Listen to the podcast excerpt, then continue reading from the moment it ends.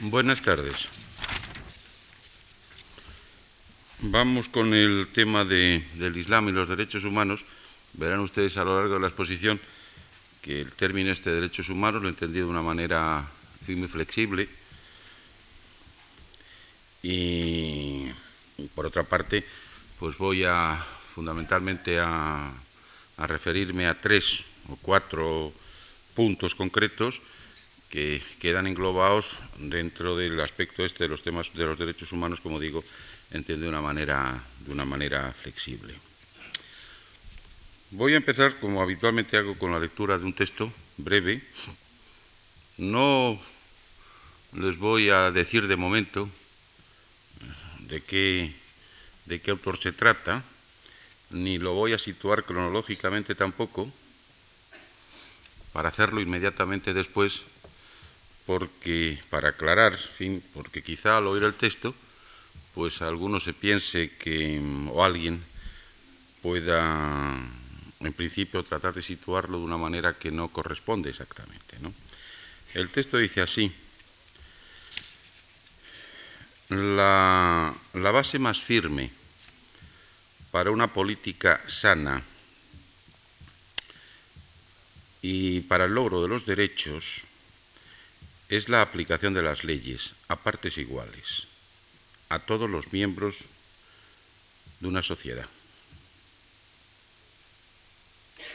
sin mm, discriminación ni distinción entre las personas.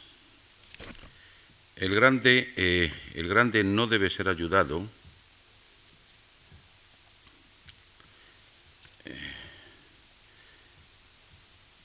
mientras los inferiores sean marginados.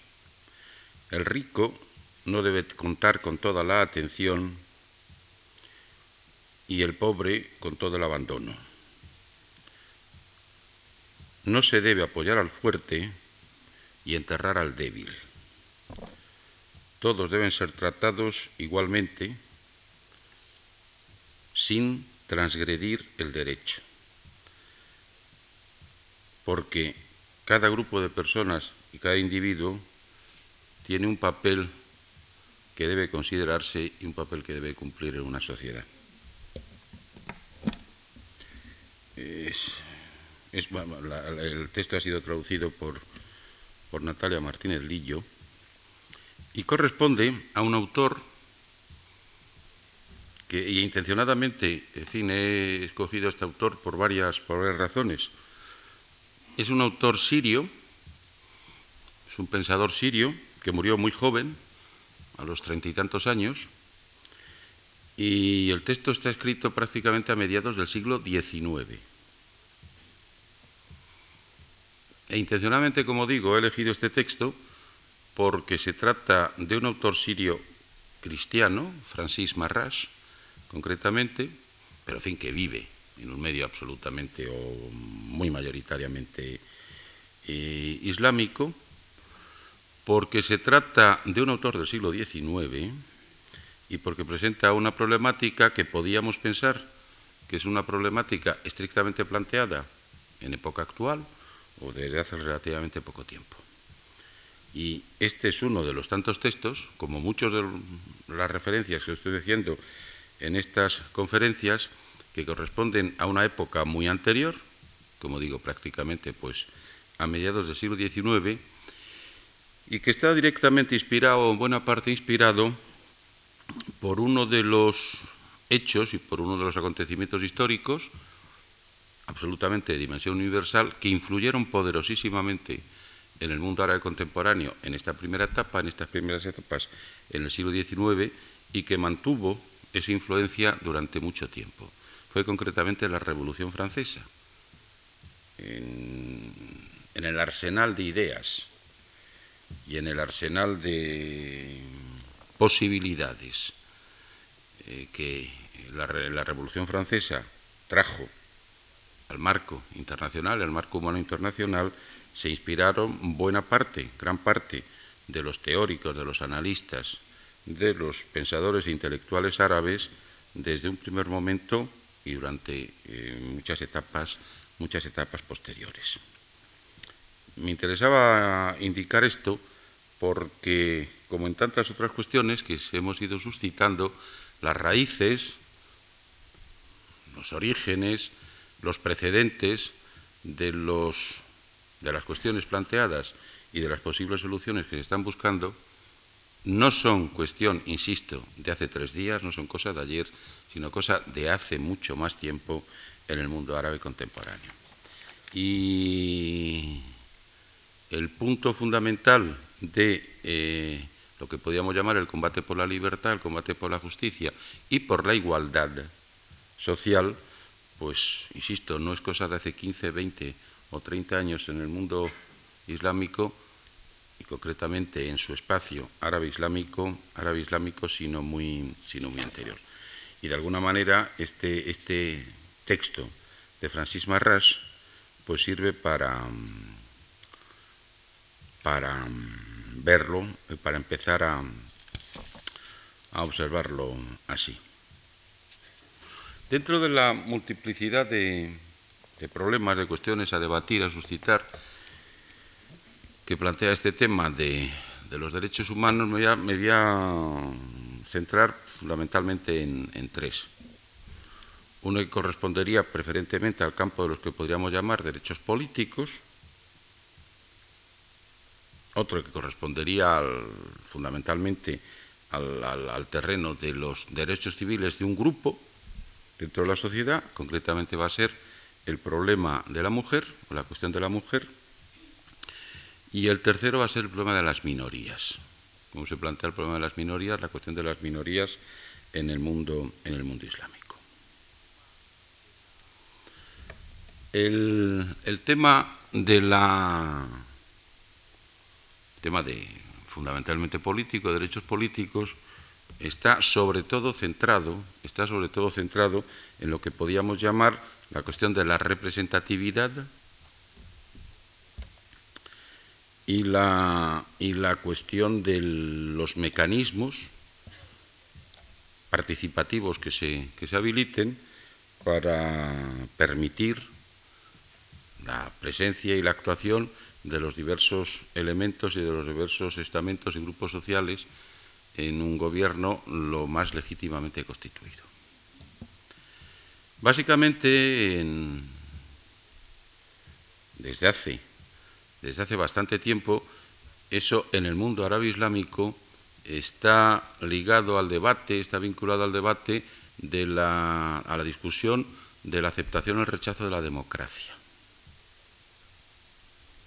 Y este, esta discusión sobre la democracia ha ido incrementándose con el tiempo. Mm, yo quisiera traer al recuerdo que de alguna manera lo que podríamos llamar aceptación y práctica de eh, mecanismos democráticos y de fórmulas de representatividad y de discusión parlamentaria en los, en los países islámicos eh, es algo practicado, en la mayor parte de ellos fue algo practicado desde hace ya bastante tiempo y que no es una cuestión de los últimos años, ni mucho menos. Simplemente quiero recordar que a, compás precisamente contemporáneamente a la expansión colonial occidental, pues en la mayoría, en la mayoría de los, de los países islámicos se fueron ensayando formas de gobierno democrático y de funcionamiento parlamentario eso está bastante claro. Y, si se repasa la historia contemporánea de todos estos países prácticamente, pero fundamentalmente de países como, como Egipto, Siria, Irak, a lo largo del siglo XX al menos, de la primera mitad del siglo XX, o países de área no propiamente árabe, islámica, pero no árabe desde Irán hasta, hasta Indonesia, pues, pues se encuentra uno que, se, ve con, claridad que fórmulas democratizantes y sistemas de gobierno, como digo, parlamentarios, y muy, muy imitativos de los sistemas occidentales, europeos occidentales, en estos países, la mayoría de estos países eh, eh, árabe islámicos, árabe o árabe islámicos, o islámicos solamente, se practicaron y se ensayaron desde como digo, pues desde finales del siglo anterior y a lo largo de la primera mitad de este siglo, desde luego de una manera, de una manera permanente y de una manera habitual.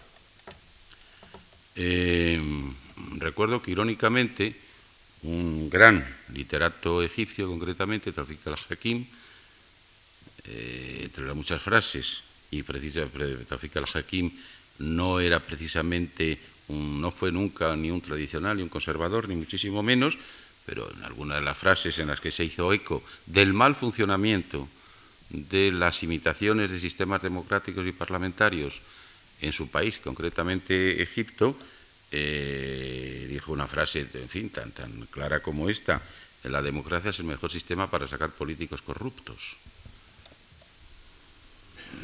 refiriéndose concretamente a una circunstancia de los años 30, los años 40 en que él, en que vivía. Por tanto, y esto lo digo para que se advierta que cuestiones, problemas eh, que habitualmente pensamos que son simplemente de ahora, que se dan en estas discusiones, que se dan simplemente, que se dan en los momentos actuales, son discusiones un tanto viejas ya, un tanto antiguas ya, en, la mayoría al menos de los países de esta área, del área del mundo árabe islámico o del mundo, o del mundo islámico. El problema de la democracia es un problema que hay que plantearlo. Mm, con un conocimiento amplio, contrastado, sin ningún tipo de anteojeras, más o menos ideológicas, eh, sino de la forma más, más precisa, más precisa posible, también eh, voy a, a leer otro texto de un pensador marroquí,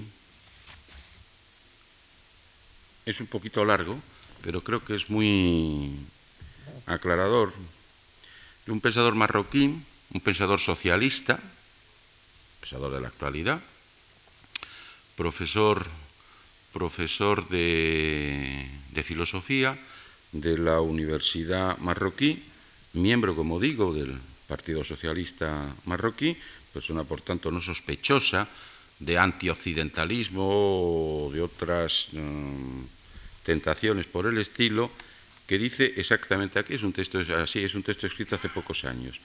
Dice, no le oculto al lector que cada vez que me pongo a pensar sobre la cuestión de la democracia en el mundo árabe, el antiguo, el moderno y el contemporáneo, siento como si quisiera meter en su cuerpo un elemento extraño, entre comillas. No obstante, lo que me hace resistir esa sensación y no rendirme a ella es mi fe en que nada justifica el juicio de que este cuerpo por naturaleza rechaza tal elemento extraño a él, la democracia. Y lo cierto es que la democracia contemporánea, tal como la ha ido definiendo la evolución de Europa, es el producto de circunstancias y datos históricos que no ha vivido el mundo árabe. Definamos entonces la democracia por su contrario, pues por sus contrarios se distinguen las cosas entre nosotros. Digamos, pues, que es que la democracia es el antidespotismo, lo contrario al ejercicio de un poder que no atiende a ningún criterio moral, ni ley divina, ni mutua satisfacción libres. Es la ausencia de autoritarismo y opresión en la casa, en la calle y en la escuela, en el partido, en la sociedad como un todo.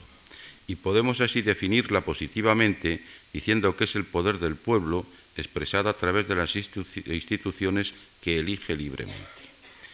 Y se sabe que esto es algo que perdimos y que seguimos teniendo perdido. Está claro que el establecimiento de la unidad por esta vía democrática exige que los sistemas de gobierno en los países árabes sean sistemas democráticos. Y como la democracia está ausente, el camino hacia la unidad tiene que abrirse por sí mismo sendas e itinerarios dentro del combate por la democracia a nivel de cada país. Esto no significa, sin embargo, que se aplace el pensar sobre la unidad o el ingreso en ella hasta que se realice la democracia en todos los países árabes. Quizá alguien me diga, al ligar el pensamiento árabe nacional a la democracia de esta manera, le privas de su fuerza ideológica, de esa fuerza que le conducirá a la realización de la hegemonía. Más aún, le quitas a la ideología lo que le resulta natural y que es esa pretensión hegemónica.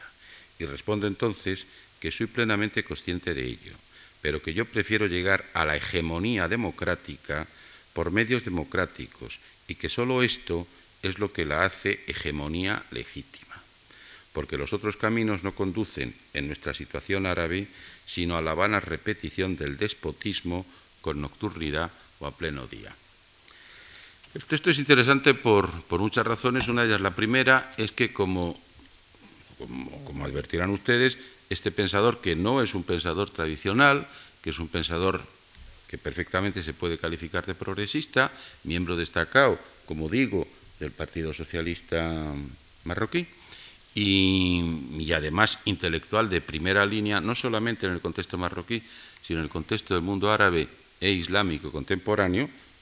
Sus obras son de las más, en fin, de las más leídas y en muchos aspectos su pensamiento es de los más eh, influyentes en, en, todo el conjunto del mundo árabe islámico y en algunos otros países del mundo islámico en general, los Orabit el Jabri, como les digo, pues no tiene ninguna reserva en decir un principio que cuando emplea este término, este concepto, democracia, es consciente de que se trata de algo extraño a la cultura política, a la cultura política árabe islámica. Y que se trata, por tanto, de algo importado, fundamentalmente importado, y de algo occidental. Él es plenamente consciente de que en el marco de la cultura política islámica, la democracia es un concepto que no tiene raíz, que no corresponde a esa cultura política. Es plenamente consciente también de que, a pesar de ese desarraigo de origen de la democracia, no solamente puede tener acomodo, sino que se debe intentar que tenga acomodo, es adaptable a los sistemas políticos de los, de los países islámicos. Y es consciente también de que uno de los campos de una de las oposiciones, uno de los conflictos que se plantea desde un principio es el conflicto entre la opción democrática y la opción del pensamiento nacionalista árabe. Entendiendo el pensamiento nacionalista árabe, el pensamiento unitario, entendiéndolo de una manera radical, de una manera extrema, de una manera absolutamente excluyente, entendiendo el pensamiento unitario como la única vía posible para la instalación de determinados regímenes, que llevarán de esa manera pues, a una práctica nueva de, de despotismo. Y que el problema fundamental entonces se plantea entre aquellos pensadores o entre aquellas personas que han dicho primero la unidad y luego la democracia, o los que dicen primero la democracia y luego la unidad. Los que han venido sosteniendo la idea de que primero es la unidad y luego a partir de la unidad se conseguirá la democracia, están en un error. Y entonces el acierto, lo eficaz, lo necesario, consiste en primero asentar fórmulas democráticas de gobierno y a partir de esas fórmulas, formas democráticas de gobierno abordar, abordar la posibilidad de la unión, el pensamiento de la acción unitaria en términos más o menos, más o menos posibles. Con la particularización también por parte del profesor El Jabri de que ese camino, que es el correcto, y que ese camino que es el que debe practicarse, tiene sus variantes según cada país. Y no se trata, por, por tanto, de un único modelo a aplicar de una única forma en todos los países del conjunto árabe islámico y, por extensión, en algunos otros países islámicos que no pertenezcan a ese espacio árabe propiamente. Y, como les decía, el texto es importante porque desde un principio este pensador cargado de realismo, cargado de realismo, lo primero que afirma es esto. Yo sé cuando hablo de este tema y cuando utilizo el término, el concepto democracia, estoy hablando de algo extraño a la cultura política en la que nos hemos formado y de algo ajeno a lo propiamente nuestro. Y desde mi punto de vista mm, lo plantea de una manera impecable. Y como digo, con un realismo sobre todo, un realismo verdaderamente sorprendente. No es un pensamiento que se guíe por lo imaginativo, por lo fantástico, por lo que podríamos llamar utópico, en un sentido amplio del término y figurado de lo que en principio quiere decir utópico, sino que lo plantea de una manera realista y, además, insistiendo en, el, punto fundamental. Entre la opción de primero unidad y luego democracia, o primero democracia y luego unidad, su postura es clara. Primero la democracia o la habilitación de fórmulas democráticas, que es el único camino correcto que nos podrá llevar a una posible situación de coordinación y de unidad que esté basada sobre, sobre, sobre, esté sobre bases legítimas y que esté basada sobre bases actualmente eh, totalmente aceptables. Cuando el tema de la democracia se plantea, y se, se planteó y se sigue planteando en el mundo árabe islámico, y contando con las enormes reservas comprensibles y explicables, como les digo, que se pueden dar en el marco de esa cultura política, de esa cultura social, porque a fin de cuentas es hablar de algo que no le corresponde por origen, la inmensa mayoría del vocabulario político árabe está, está traído desde Occidente y, se nota hasta en el hecho de que los términos que se utilizan son prácticamente neologismos, son, son transliteraciones de los términos occidentales. Hay relativamente pocos términos de cultura política que se expresen, de los fundamentales, que se expresen con terminología propiamente árabe. Eso ya es un indicativo, como digo, de, su, de su procedencia. Cuando el tema de la democracia se plantea y se discute, aun siendo conscientes de que no pertenece a su cultura política propiamente, se pueden producir tres, y de hecho se producen tres posturas fundamentales, o tres posturas principales, que son las siguientes.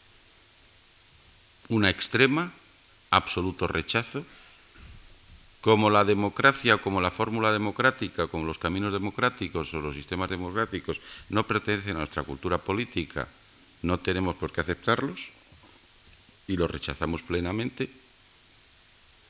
Otra, la que sería extrema también, pero en sentido contrario, ciegamente imitativa, no hay más solución que la democracia. Y no hay más solución que la democracia, que sea una imitación absoluta y servil de las distintas modalidades democráticas occidentales. Si no hacemos esto, no tenemos salida ni solución. Y una tercera, que sería la siguiente. Nosotros podemos contar con una fórmula casi democrática, propia nuestra, que esa sí pertenece a la cultura política islámica y que es la que podemos habilitar y la que podemos aplicar para ser genuinos y para poner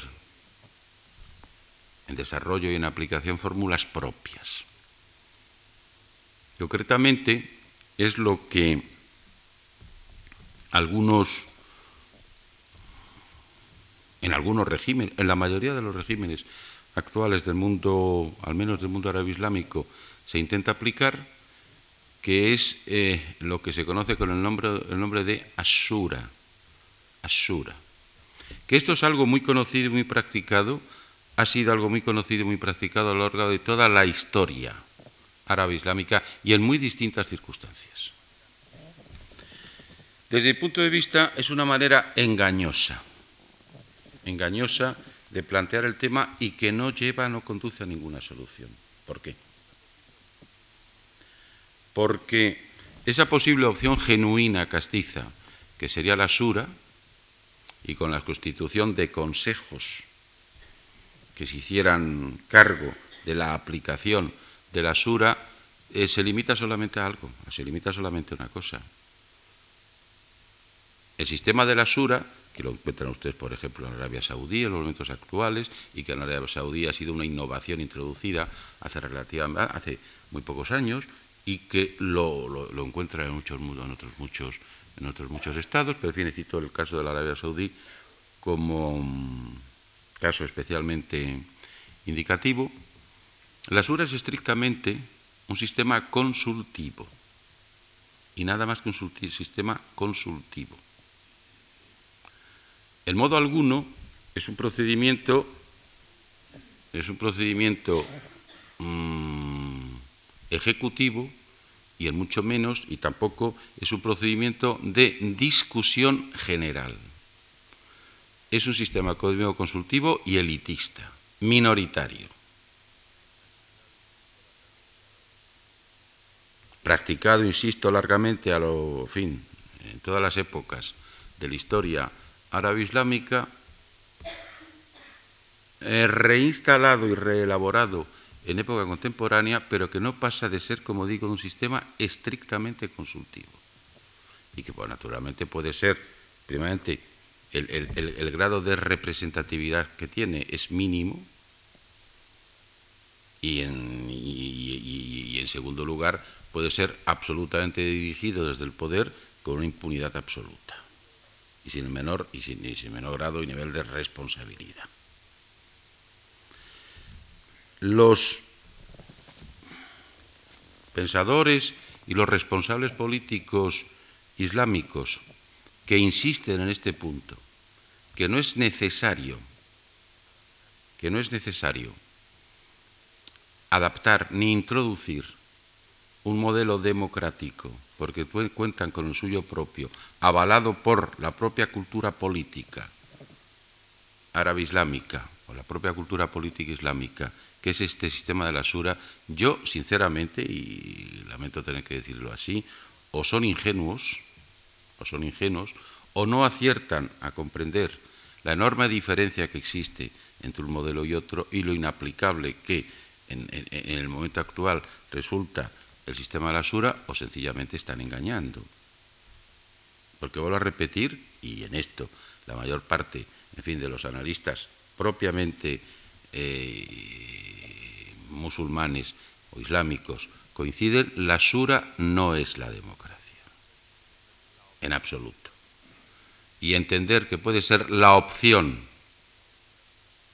para la instalación de la democracia, pues es, sin duda es, un error. Y no sirve absolutamente, no sería una solución en ningún, en ningún aspecto. El camino, por tanto, la posible solución está en la aceptación, sin duda, de, de fórmulas y de modelos democráticos. Y en esto, y en esto está, sinceramente creo, la mayoría del pensamiento político y del pensamiento social eh, contemporáneo.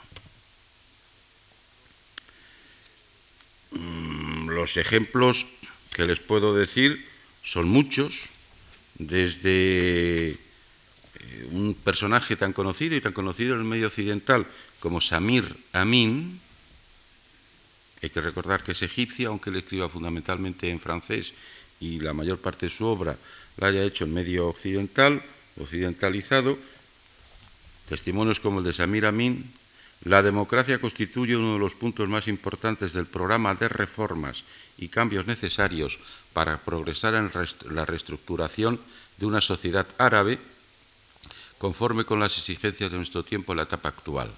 O de otro pensador menos conocido, como Fawaz Darabulsi, y les doy varios testimonios para que observen ustedes que el debate sobre la democracia no es nada baladí ni carente de importancia en ese mundo, en la actualidad. La cuestión de la democracia, además se trata de testimonios recientes, recientes en el marco de, de la producción de 5, 6, 7, 10 años como máximo. La cuestión de la democracia se plantea hoy más acuciantemente que nunca el primer desafío al que debe enfrentarse es el de la creatividad.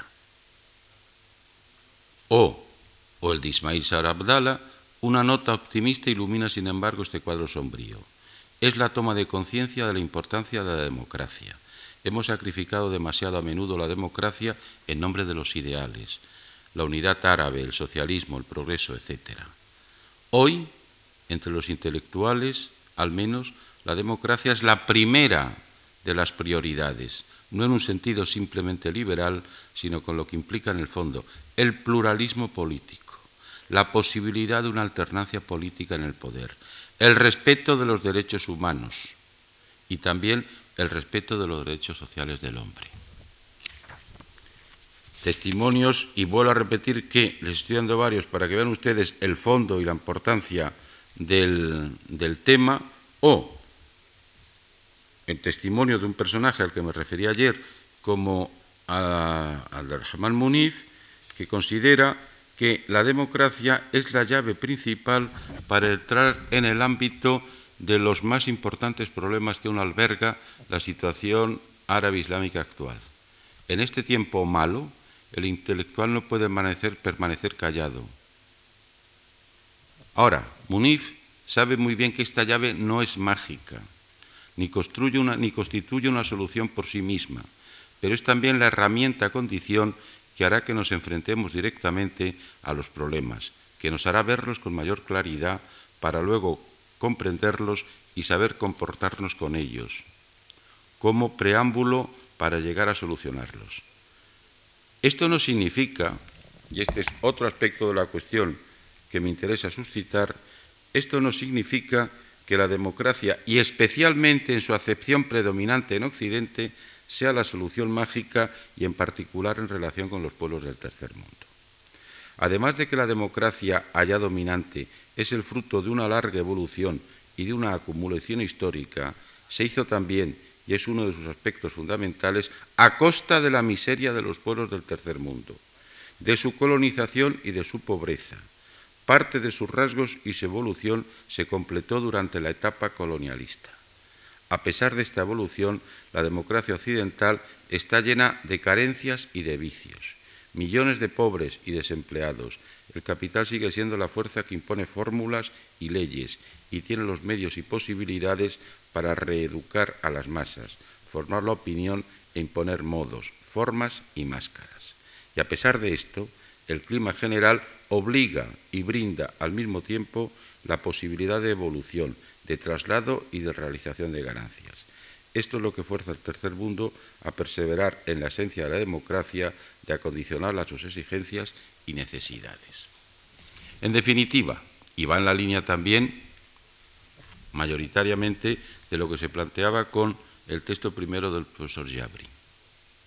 Democracia sí, en el sentido de entender como el sistema de representativa, representativo de la pluralidad de la sociedad y de las opciones que se presentan, pero eso no significa una ciega imitación de los posibles modelos occidentales de democracia.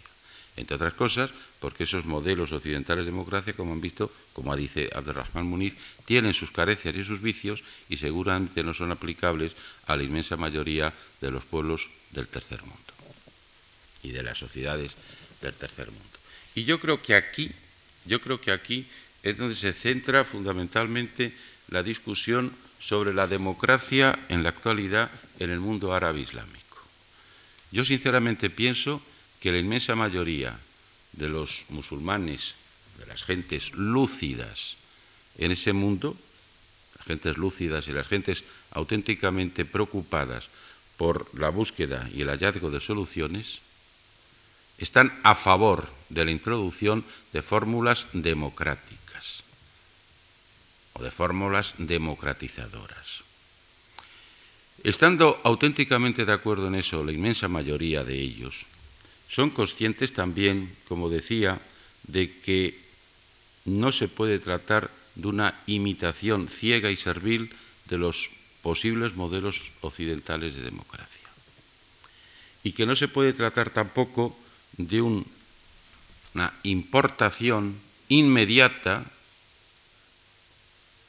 sin las cautelas posibles y sin las acomodaciones o adaptaciones posibles o necesarias, más que posibles necesarias, y en relación con la situación de cada uno de los países y cada una de las sociedades. Quiere decir esto que las formas, los tiempos, los ritmos, las maneras, podrán diferenciarse, podrán ir diferenciando de una forma mayor o menor, más o menos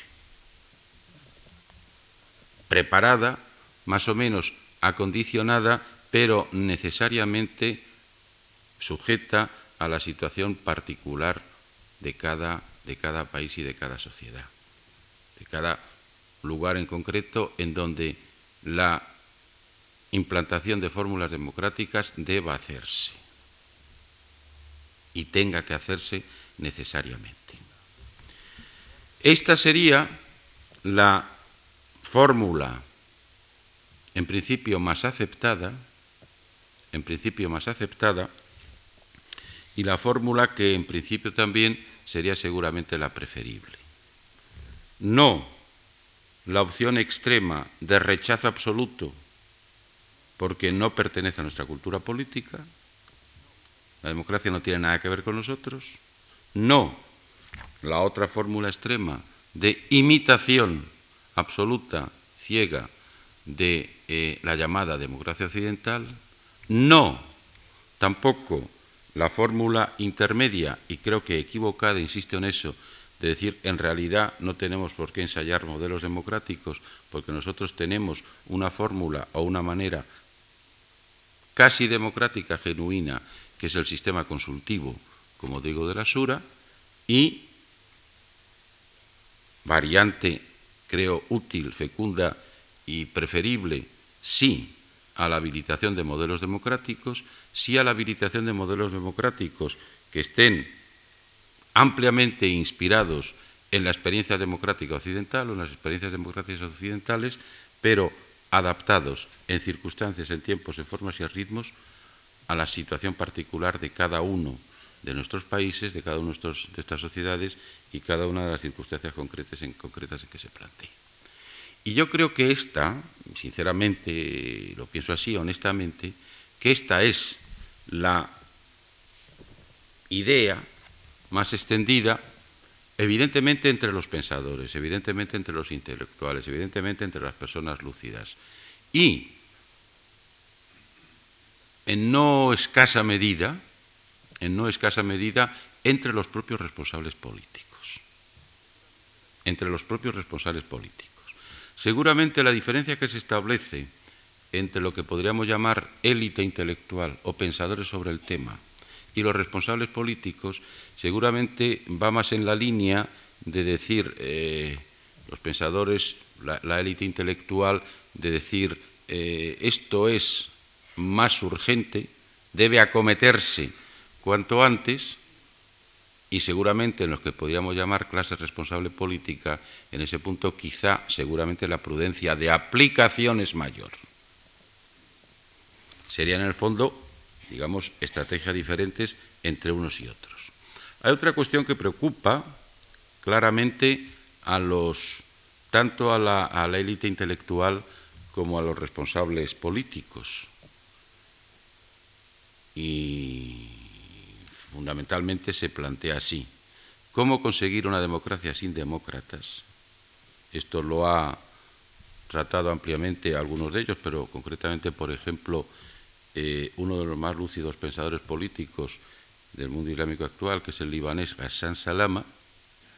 Por cierto, he leído en el periódico hace dos días que en, en el gobierno formado, me parece ayer antes de ayer en el Líbano, el nuevo gobierno ha sido nombrado ministro de, de Cultura, me parece, como ministro, pero creo que es ministro de Cultura. Bueno, este, este es un punto fundamental. Seamos realistas, seamos conscientes. Apliquemos la democracia. Esta democracia experimental. ¿Cómo hacerlo? si debemos reconocer que mayoritariamente se trata de sociedades, se trata de circunstancias, se trataría de una democracia sin demócratas. La inmensa mayoría de la población, de la sociedad, no tiene la menor idea de qué es eso. Si ya el funcionamiento de la democracia es difícil en los países con tradición democrática, véase en los países occidentales, si ya la democracia es un sistema vulnerable en los países occidentales que cuentan con una cultura política desarrollada y un número suficiente de demócratas, mucho peor será, mucho más difícil será su aplicación en circunstancias, en países, en sociedades que cuentan con un reducidísimo número de lo que podríamos llamar objetivamente demócratas.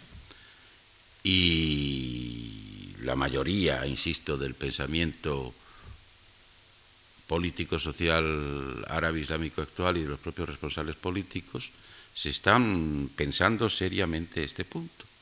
Y se sabe que se trata de, una, de un envite, de un desafío fundamental. Y hay una segunda cuestión, que también es clara. No pensemos que la democracia es un sistema, una fórmula política y social no vulnerable. Se trata posiblemente, se trata posiblemente del sistema político-social más vulnerable de todos. Más vulnerable de todos. Eh, la democracia no puede ser una cuestión formal, estrictamente formal. Si la democracia se reduce a algo estrictamente formal, deja de ser auténticamente democracia. Si la, si la democracia se reduce estrictamente a una lucha por el voto,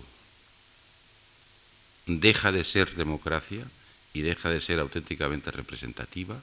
Y les estoy citando estos temas porque son los temas que discute el pensamiento político actual en esos países y si la democracia no es una acción fundamentalmente eh, sostenido y basado en lo que podríamos llamar una ética tanto individual como colectiva, pues la democracia deja de ser democracia también.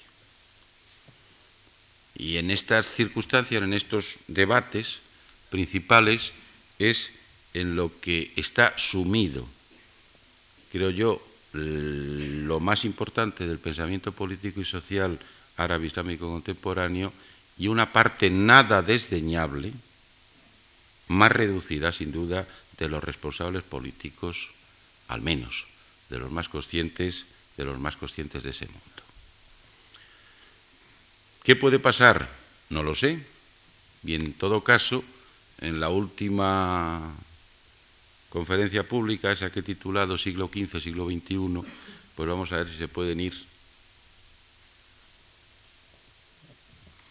considerando o se pueden ir percibiendo pues algunas de las líneas o algunas de las opciones y de las respuestas que se pueden, que se pueden ir produciendo.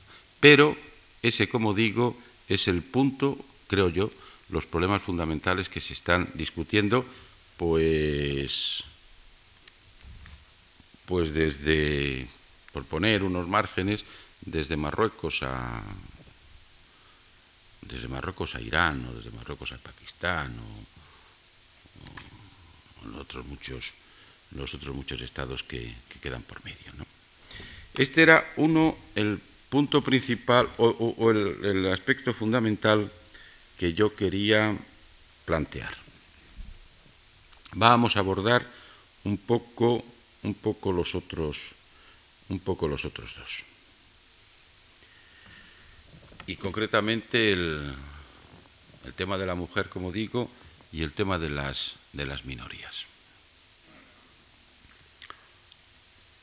Para entrar un poco en ellos, seguramente como, como indicación principal, pues habría que tener en cuenta el título y la línea argumental de un libro de un intelectual también egipcio desaparecido hace poco tiempo, en Hari Sukri, que se titula De la verdad divina al contrato social y que básicamente eh, se plantean estos términos. Nuestro mundo, el mundo islámico y preferentemente el mundo islámico, ha vivido una larga etapa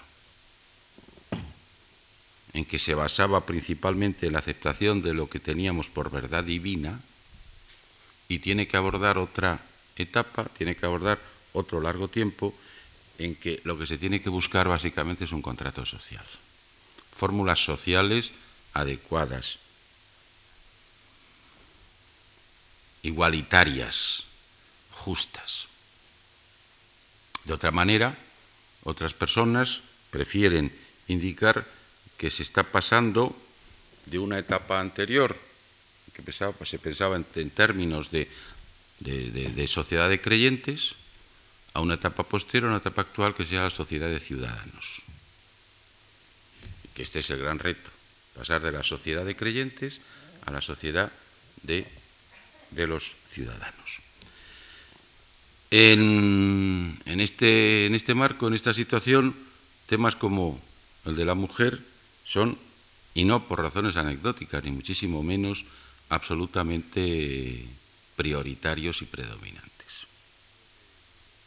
Sobre esto se puede eh, echar mucha leña al fuego, sobre esto se puede hacer mucho planteamiento más o menos fácil y más o menos supeditado a lo que podríamos llamar las modas. Mm, yo fundamentalmente voy a sentar lo que en mi opinión son, mm, creo, realidades indiscutibles. Realidades indiscutibles. La primera, y genéricas, con las matizaciones que luego, que luego irá haciendo. La primera afirmación tajante, radical por mi parte, sería indudablemente decir que la cuestión de la mujer es una de las cuestiones más duras, más difíciles y más urgentes de solución que tiene el mundo islámico. Sin duda, sin duda. ¿Por qué? Porque hay una situación general y hay una situación clara y una situación indiscutible. Y es que muy mayoritariamente la situación de la mujer y hasta el estatus legal, jurídico de la mujer es claramente discriminatorio contra ella. Claramente discriminatorio contra ella, sin duda. Con esto no quiero decir, ni muchísimo menos, y matizaré, y en algunos de los textos que voy a leer observarán ustedes cómo no es que por principio y por naturaleza e inevitablemente, e inevitablemente dentro del marco del Islam, inevitablemente la mujer tenga que ser un elemento subordinado, disminuido, devaluado.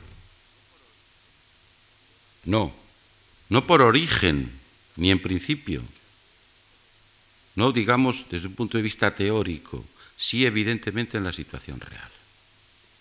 Sin duda, sin duda. Yo en esto como en otras muchas cosas, eh, insisto, soy, creo, muy realista y muy claro. Evidentemente, evidentemente, la mujer está discriminada en términos genéricos, ¿eh? discriminada. Y discriminada, naturalmente, en contra de ella, en perjuicio de ella, en lo que podríamos llamar el marco genérico de las sociedades islámicas. que hay que empezar a establecer matices y el primero ya lo he hecho. Con esto no quiero decir que el Islam esclavice a la mujer, no. Lo que sí quiero decir que en la práctica y con la aplicación quizá desvirtuada de algunos principios islámicos, la mujer ha llegado a esa circunstancia.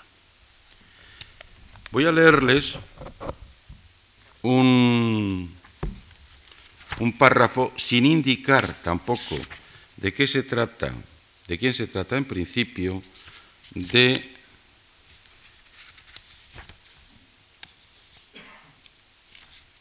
del profesor Cruz Hernández, don Miguel Cruz Hernández, que dice exactamente así.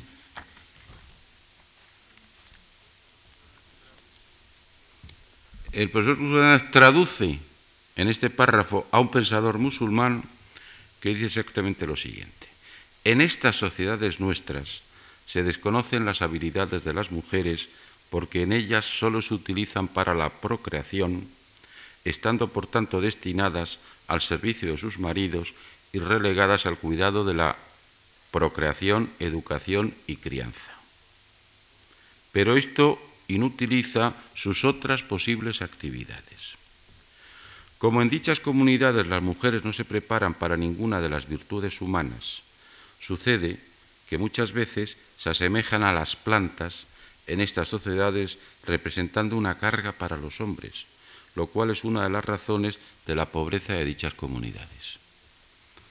Este texto, traducido por el profesor Cruz Hernández, no corresponde a ningún importante pensador musulmán del siglo XX, ni corresponde a ningún importante pensador musulmán del siglo XIX, sino que responde a un importantísimo pensador musulmán del siglo XII, español, además a Averroes. Es, por otra parte, un indicativo de que no se trata de un hecho rigurosamente actual, de un hecho estrictamente contemporáneo, sino que se trata de un hecho sentido, percibido en la sociedad musulmana contra el que se habilitan fórmulas y al menos opiniones e ideas en la sociedad musulmana desde hace mucho tiempo. El texto, insisto, es de Averroes, posiblemente el mayor pensador, el mayor pensador islámico de toda la historia del Islam, de toda la historia del pensamiento islámico. Cordobés, hispanoárabe, para mí, y lo he dicho antes, español.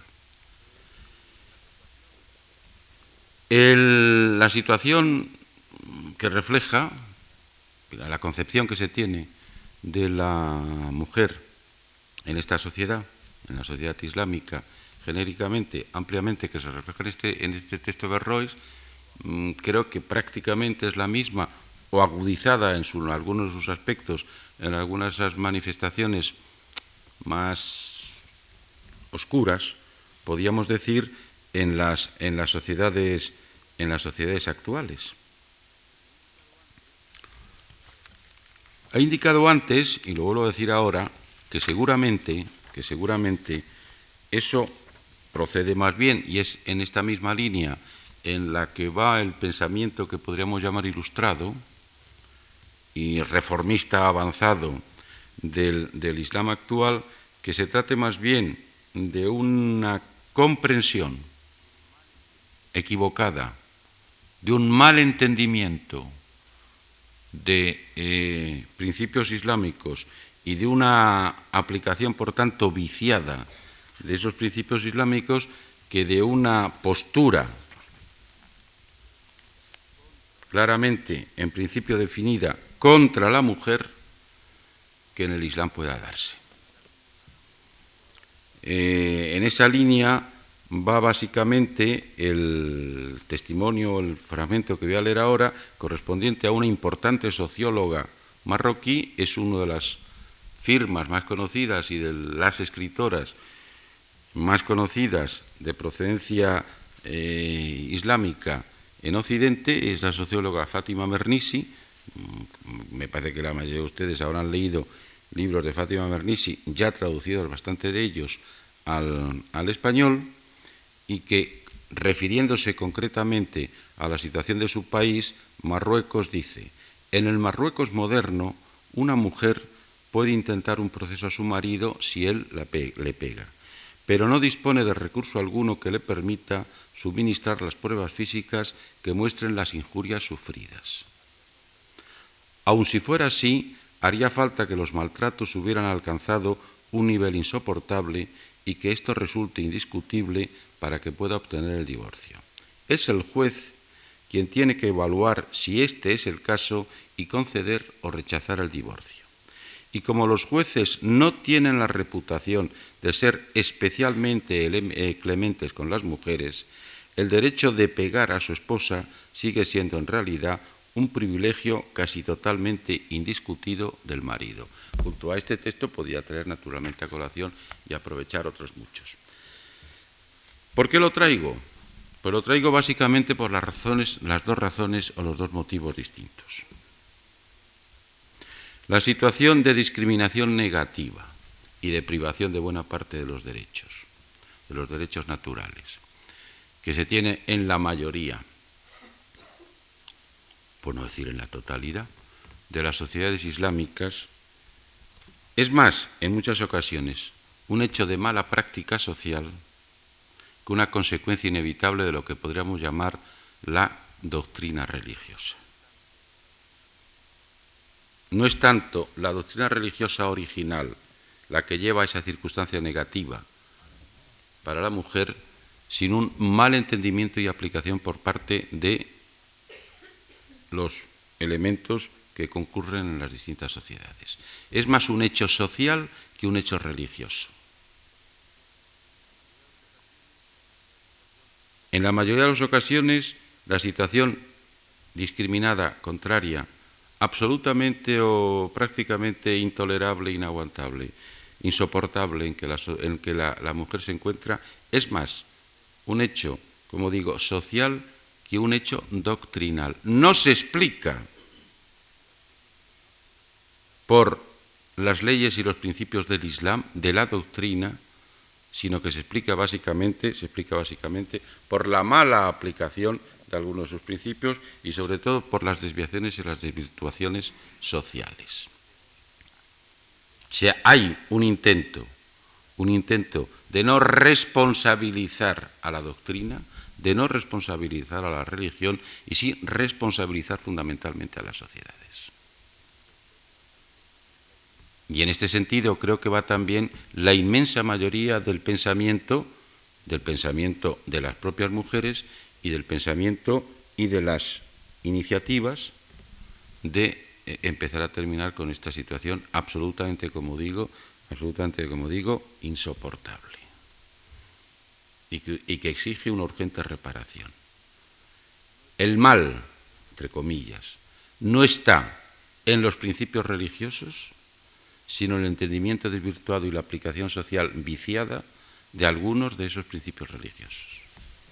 En este sentido, se recuerda y es coherente que se recuerde que en el momento en que el Islam aparece, contribuye, la, la ideología islámica inicial contribuye para que la situación de la mujer mejore, evidentemente.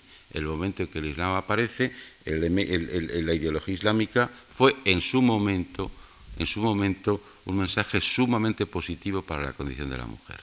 Esto es, esto es históricamente, históricamente indiscutible, irrechazable. Y siempre se recuerda esto. El problema, por tanto, como digo, se plantea en términos fundamentalmente sociales.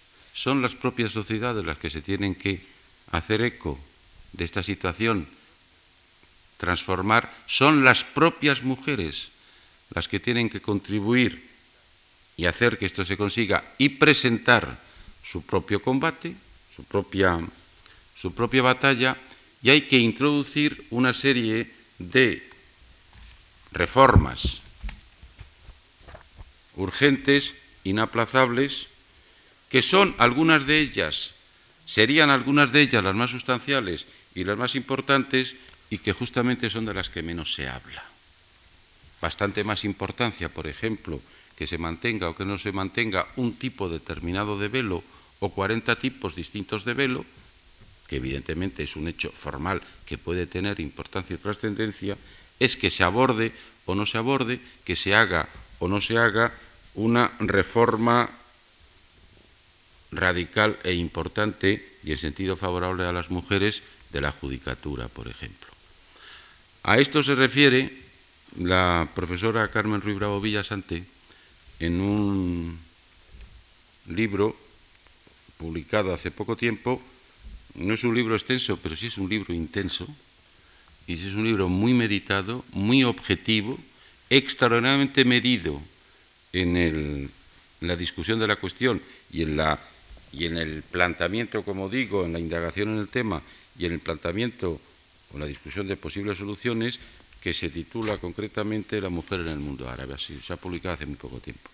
Es un libro cuya lectura yo les recomiendo porque es de una extraordinaria ponderación y que evita conscientemente todo tipo de planteamiento a la moda, digamos, y arrastras de la moda del tema. En este fragmento dice exactamente la autora, una de las causas de la tendencia a limitar el acceso a la judicatura a las mujeres estriba en que el puesto de juez, especialmente el de juez supremo, es el cargo más importante que se puede ostentar en una sociedad islámica, solo superado en el plano del poder ejecutivo por el del gobernante mismo. En la historia islámica no son infrecuentes los casos de jueces que se han opuesto a sentencias de, un sultán o que han declarado ilegal alguna decisión del mismo o incluso manifestado que era legítima la acción emprendida para derrocar a un gobernante injusto.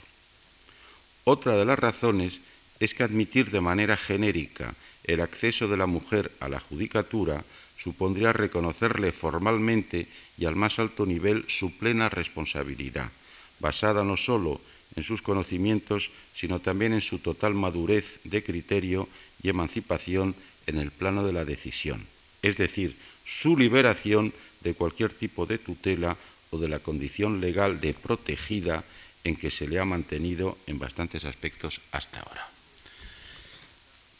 Insisto que desde mi punto de vista este es uno de los varios planteamientos del tema que se pueden hacer que es auténticamente de fondo y no estrictamente de aspecto.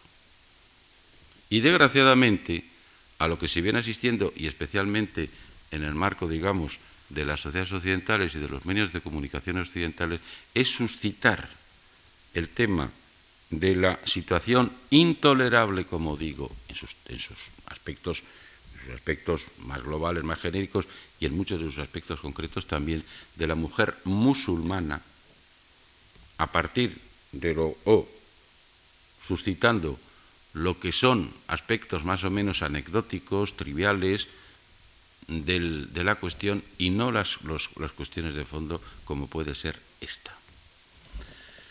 Dos indicaciones también, o dos apuntes sobre algo relacionado con este tema que a mí me importa también dilucidar.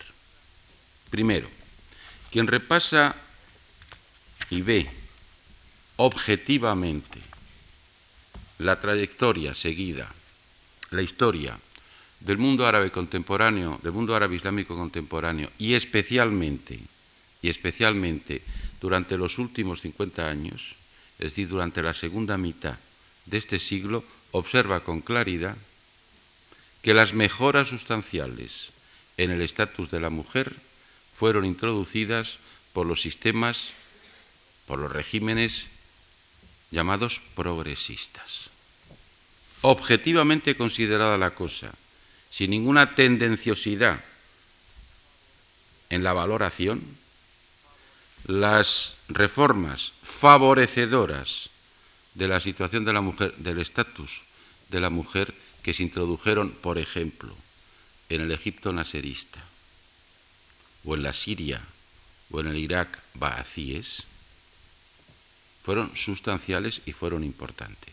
Y significaron respecto a situaciones anteriores modificaciones, como digo, y aportaciones verdaderamente importantes y claramente beneficiosas para el estatus de la mujer. Yo el otro día, mm, entre otras muchas cosas, insistí en el punto del sonoro fracaso que en aspectos ideológicos y en aspectos políticos y en aspectos económicos había tenido el pensamiento panarabista y habían tenido los regímenes socialistas, socialismo estatal. Junto a esto, vuelvo a repetir, hay que reconocer que en el plano concreto del intento de mejora del estatus de la mujer, esos mismos regímenes, esos mismos sistemas fueron indudablemente más avanzados que bastantes otros o que ningún otro. Y está claro que quien sigue repasando esa historia, esa trayectoria contemporánea, actual, observa que desde la desaparición o desde la sustitución de ese tipo de régimen progresista y de sistema progresista, la regresión ha sido prácticamente permanente e imparable. Dicho con un ejemplo mucho más concreto. En el momento de la Argelia socialista, por poner un calificativo englobador,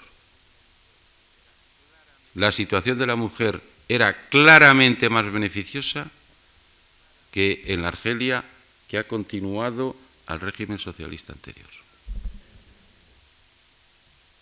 Sin duda. Y esto mm, pues se, ve concretamente leyendo libros sobre la materia, concretamente en, español los libros publicados por la profesora Ruiz Almodóvar o el profesor Pérez Beltrán de la Universidad de Granada, por ejemplo. Muchas de las conquistas, muchas de las conquistas que las mujeres musulmanas habían obtenido en esa época y en el contexto de esos regímenes, se han ido perdiendo o se han ido reduciendo con posterioridad. Y que en general, y que en general la ah, mujer en esas sociedades, en esos países, ha ido perdiendo progresivamente, ¿eh? progresivamente, no solamente en su existencia social cotidiana, sino en su propio estatus jurídico. Y en esto tengo interés en, insistir en esto porque eh, habitualmente, habitualmente se recuerdan y se insiste mucho en lo que podríamos, en lo que podemos entender como vicios de los regímenes progresistas, que yo el otro día claramente lo dije, y en cambio se oculta y habitualmente no se manifiesta lo que indudablemente fueron valores, aportaciones positivas, virtudes, si quieren entre comillas, por contraponerlo a vicios, de esos mismos regímenes progresistas. En segundo lugar, punto también al que quiero hacer una breve, una breve referencia. En el mundo, en el área, en el espacio islámico, y más concretamente en el espacio árabe islámico, claro que existen movimientos feministas. Claro que existen movimientos feministas.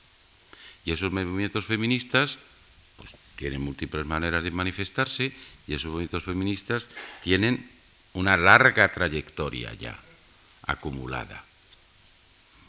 antes me he referido a la profesora Ruiz Almodóvar, el que quiera leer el desarrollo del movimiento feminista en Egipto puede recurrir también al libro de la profesora Ruiz Almodóvar sobre, sobre, este, sobre este tema. Los movimientos feministas árabes ni son tampoco cosa de ayer, ni son tampoco cosa de ayer, son cosa ya con umbral de pasado, ni por otra parte son movimientos feministas, en su inmensa mayoría, imitadores serviles de los movimientos feministas occidentales. Lo que sí quiero decir con absoluta claridad es que la inmensa mayoría de las mujeres musulmanas, mujeres árabes musulmanas, de las mujeres musulmanas en este caso, ya que fundamental, vamos, que esto se trata de una serie de conferencias sobre el Islam, son conscientes de su situación, son conscientes de su situación discriminada, son conscientes de la absoluta necesidad de superar esa situación discriminada, son conscientes, son conscientes de la labor en defensa de la mujer que tienen que hacer pero lo que no lo plantean fundamentalmente es como lo que como podríamos llamar una lucha inevitable de clases. La inmensa mayoría de los movimientos feministas árabes y de las más importantes feministas árabes son feministas y no antivaronistas. Fundamentalmente o estrictamente feministas. Y en, en ellas es observable también que lo que podríamos llamar la lucha por la defensa de los derechos de la mujer está claramente vinculada a la lucha de, la defensa por los derechos del ser humano. Que no hay una, por primera, primera, no hay una contraposición frontal inevitable entre mujer y hombre, entre mujer y varón, y no hay una escisión, ni mucho menos radical, ni una división entre estrictos derechos de la mujer y derechos fundamentales del ser humano. En este sentido, a mí la mayoría de los movimientos feministas o del feminismo islámico en conjunto me parece cara al porvenir inmediato una de las aportaciones más fecundas que pueda haber. Porque es, por llamar de alguna manera, un feminismo absolutamente humanista. Y en ese sentido, pues podría traer numerosas manifestaciones de, mujeres musulmanas actuales que podrían ir desde la, que digo yo, pues, pues desde Asia Jebbar hasta, hasta pues, pues, pues Nawal Saadawi o, o Bakr, o muchísimas de las excelentes representantes del pensamiento y de la acción feminista árabe que existen en el mundo del presidente feminista que existe en el mundo árabe islámico en la actualidad. Voy a hacer una brevísima referencia, me he extendido quizá demasiado en estos dos puntos primeros y el tiempo se me ha ido un poco, pero voy a hacer una breve referencia al tercer tema que está directamente relacionado con el problema de los derechos humanos y que es el de las minorías. El mundo islámico en conjunto es un escenario incomparable de la presencia de múltiples minorías, en conjunto y en cada una de sus partes y en cada uno de sus elementos.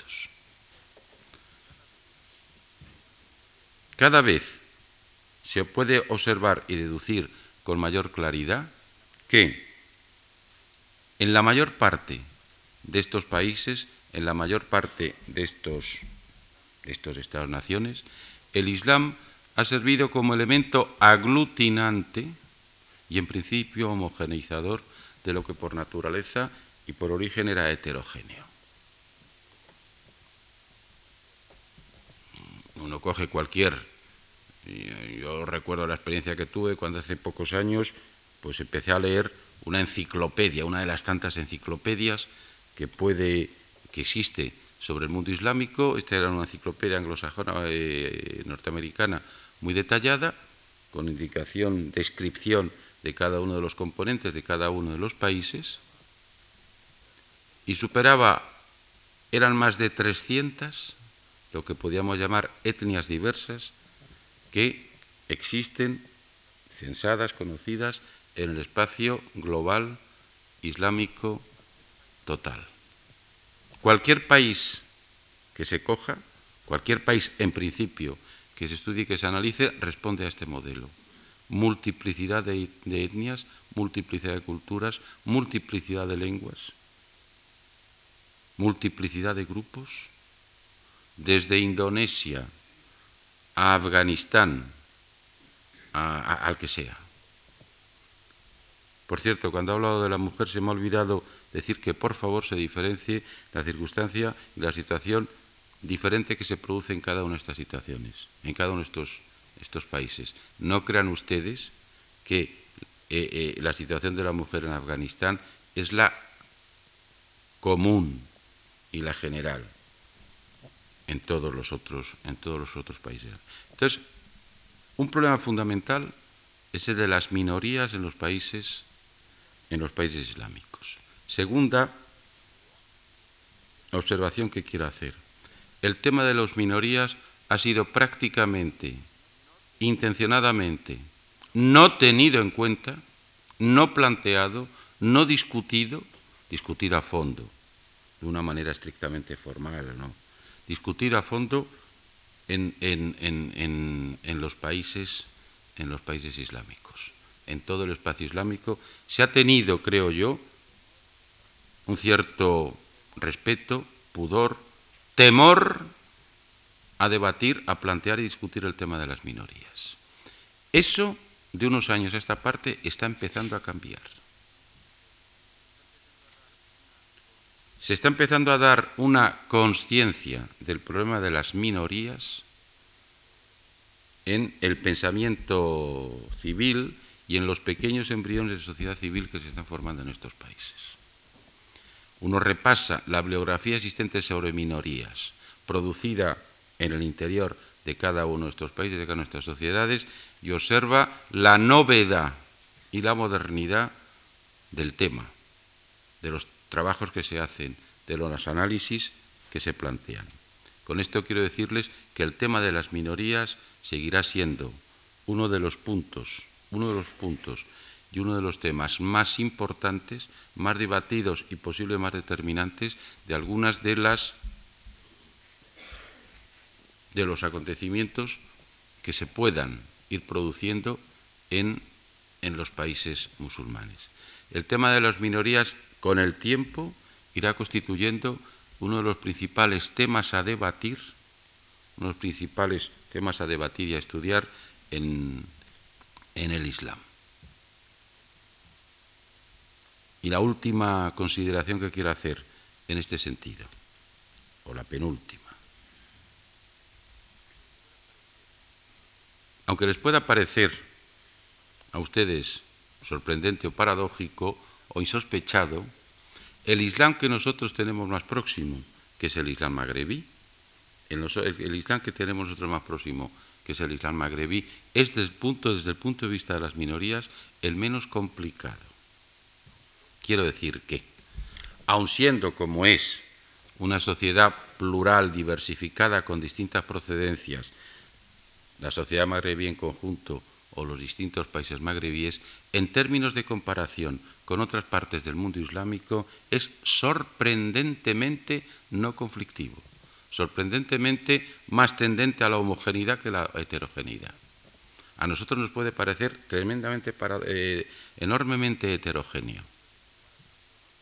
En términos de comparación con otras partes del mundo islámico, Próximo Oriente, el propio Afganistán, como digo, o Indonesia, por ejemplo, no hay punto de comparación. La confluencia de minorías muy diversas en esas otras partes del mundo islámico, la coexistencia o convivencia de minorías es infinitamente superior a la que se produce a lo que tenemos nosotros más cerca, que es, que es el, mundo, el, mundo islámico magrebí. Con esto quiero decir que si no en cada uno de estos países, si en cada uno de estos círculos, que englobaría, que engloba de hecho a, varios a diversos varios países, contiguos, el tema de las minorías se planteará de manera diferenciada. Diferenciada. Y que no podrá hacerse un tratamiento objetivo correcto si se piensa, si